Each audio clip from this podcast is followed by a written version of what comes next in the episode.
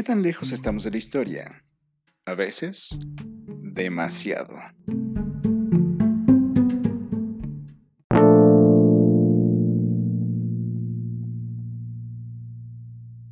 ...1808... El otoño de Nueva España. En medio de la fiesta patriótica, que es el inicio de la Guerra de Independencia, muy pocas veces nos detenemos a considerar lo que este suceso implicó para el país, sus causas, su propósito real. Con certeza, mucho de lo aprendido en la escuela está incompleto, por no decir que es falso. La Guerra de Independencia fue una guerra civil que duró 11 años, donde las familias y las amistades se vieron enfrentadas, que está llena de actores que fueron cambiando constantemente, al igual que las ideas y los acontecimientos, y además se inserta en un contexto internacional. Lo que pasaba en el mundo afectaba a la Nueva España y lo que pasaba en la Nueva España afectaba al mundo. Cuando el imperio español le daba la bienvenida al siglo XIX, tenía fuertes signos de cansancio los virreinatos americanos se habían fortalecido, habían diversificado su economía y competían con la metrópoli, habían aumentado su población y riqueza. Mientras tanto, la madre patria se abastecía de esa misma riqueza en todo el continente. Tras casi tres siglos de dominio hispánico, en el caso de Nueva España, el sentimiento de identidad cultural comenzaba a aflorar, primero entre los españoles americanos y luego entre los demás criollos y otras castas. Este nacionalismo criollo fue en parte impulsado por la educación jesuita que muchos recibieron, siendo que esta orden religiosa guardaba buenas relaciones tanto con las familias en el poder como con los menos privilegiados. En 1767, el rey Carlos III ordenó la expulsión de todos los miembros de la Compañía de Jesús de los dominios de la corona, incluyendo toda América y las Filipinas, lo que provocó la muerte y destierro de muchos sacerdotes, varios de los cuales eran criollos también. Tal decisión provocó un descontento enorme en todos los dominios americanos. Pero esto solo era el principio.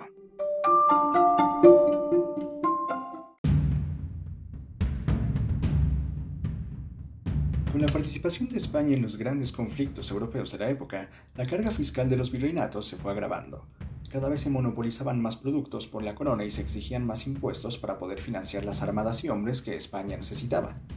Los criollos comenzaban a sentir que la dinastía borbónica veía sus virreinatos como simples colonias de las cuales se extrae recursos, cosa que les indignaba, pues se sabían reino con derechos y privilegios bien sustentados ante la corona de Castilla.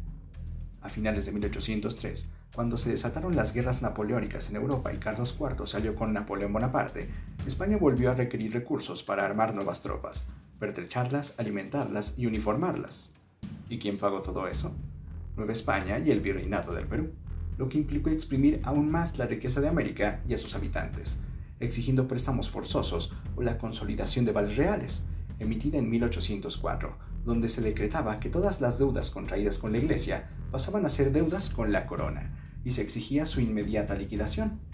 Muchos hacendados ricos y comerciantes se vieron severamente afectados, pero también pequeños propietarios que vieron amenazadas sus haciendas o propiedades y en algunos casos les fueron embargadas, como el caso del cura de Dolores, Miguel Hidalgo y Costilla. Sin embargo, él no fue el único afectado, ni la Nueva España el único territorio en el que este decreto se aplicó.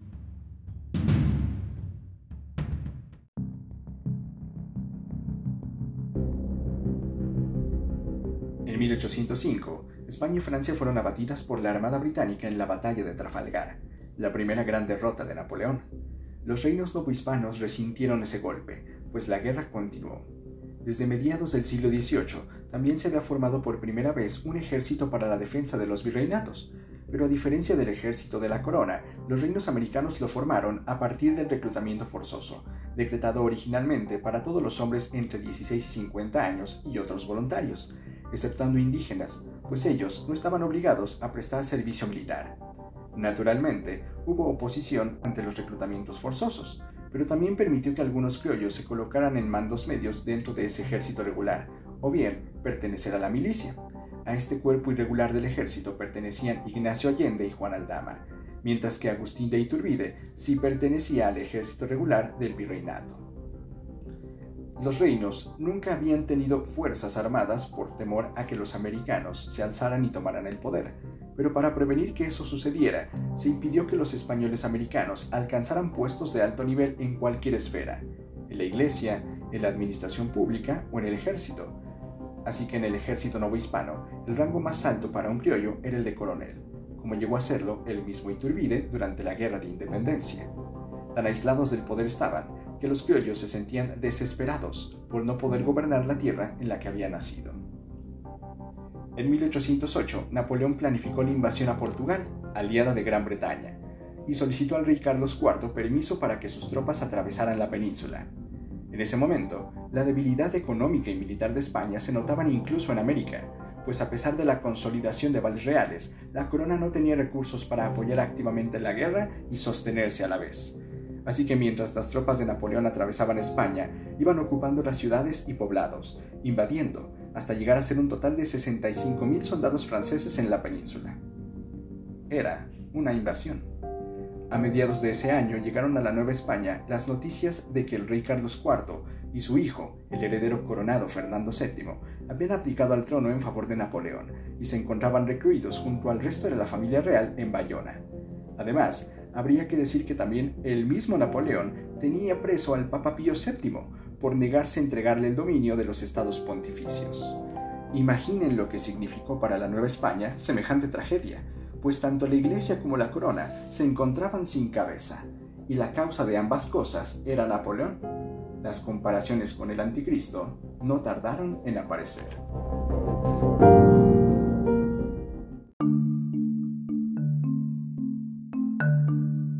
¿Quiénes eran los criollos?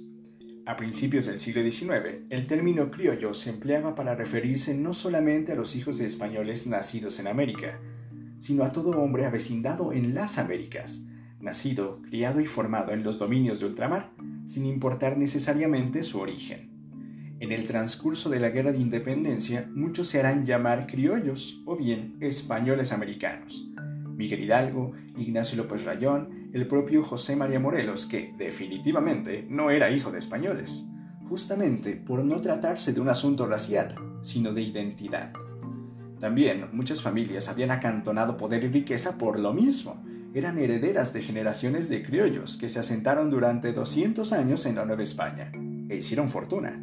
Muchas de ellas serán las que sostengan financieramente a la insurgencia durante la guerra aunque sí se distinguían de otros grupos como los indígenas o los pardos o descendientes de africanos.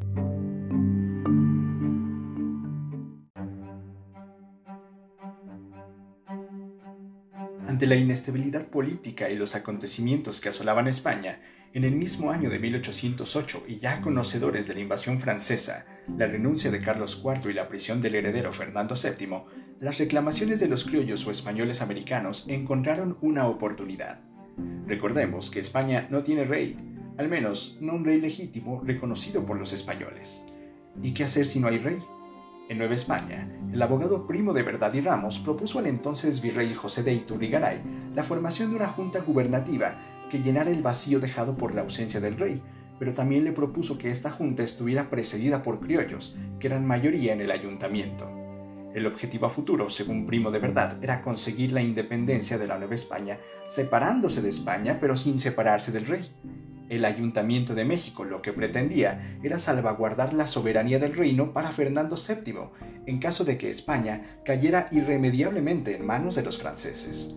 Era, en pocas palabras, buscar independizarse de España, pero salvando el reino para el rey.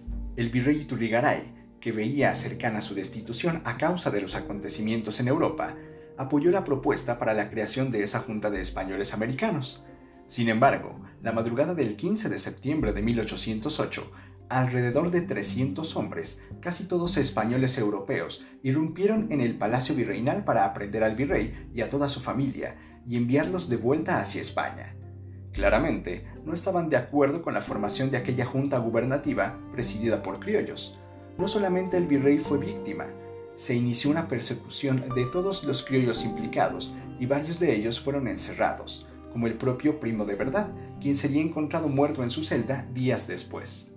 Los 300 peninsulares terminaron por nombrar virrey a un títere, un militar de 80 años llamado Pedro de Garibay, y posteriormente al arzobispo Francisco Javier Lizana.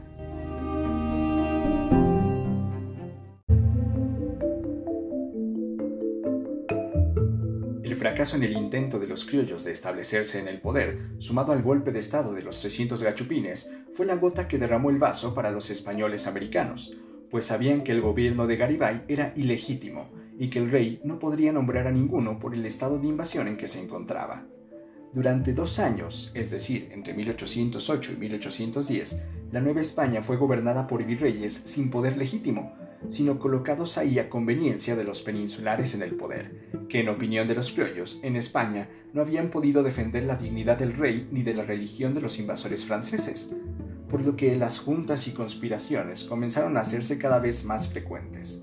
El objetivo era tirar al poder ilegítimo que gobernaba desde la Ciudad de México, de estas juntas secretas, la más conocida es la de Querétaro, pero esta no fue la única, ni la más importante.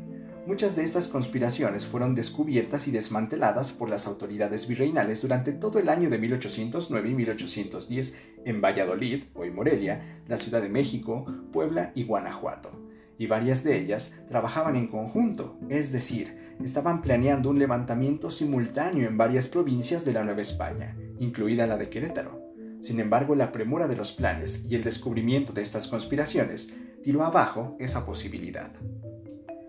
Las milicias creadas a mediados del siglo XVIII en los virreinatos estaban formadas en buena parte por criollos y muchos de estos que simpatizaban con la idea de autonomía, independencia y autogobierno comenzaron a tomar parte de las conspiraciones y a comprometer armas y hombres del ejército para servicio de la causa insurgente, como el caso de Allende o Aldama, a quienes ya mencionamos. El propio Allende, que formaba parte de estas milicias, participó y dirigió activamente a la Junta de Querétaro, y fue quien invitó al padre Miguel Hidalgo a sumarse a las reuniones.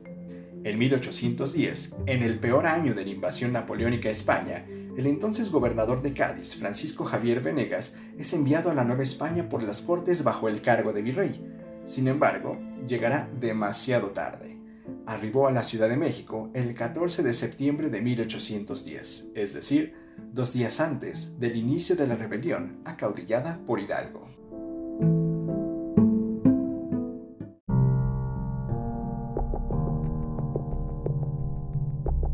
La madrugada del 16 de septiembre de 1810, en el pueblo de Dolores, Guanajuato, el párroco Miguel Hidalgo arengó a la multitud que se había reunido a la primera misa del domingo reunió a los habitantes de los poblados cercanos y comenzaron una marcha fúrica por el Bajío, ocupando poblaciones, liberando presos y reclutando más manos para la marcha, iniciando una guerra que va a herir de muerte al virreinato y que durante 11 años fracturará profundamente a toda la población, pues indios, mestizos, criollos y mulatos participaron por igual en ambos bandos de la guerra, enfrentando padres, hijos, amigos y familiares. Hidalgo moriría apenas seis meses después del alzamiento. No llegaría a ver el alcance de la guerra y cómo el destino del reino estará íntimamente ligado a la caída del imperio español.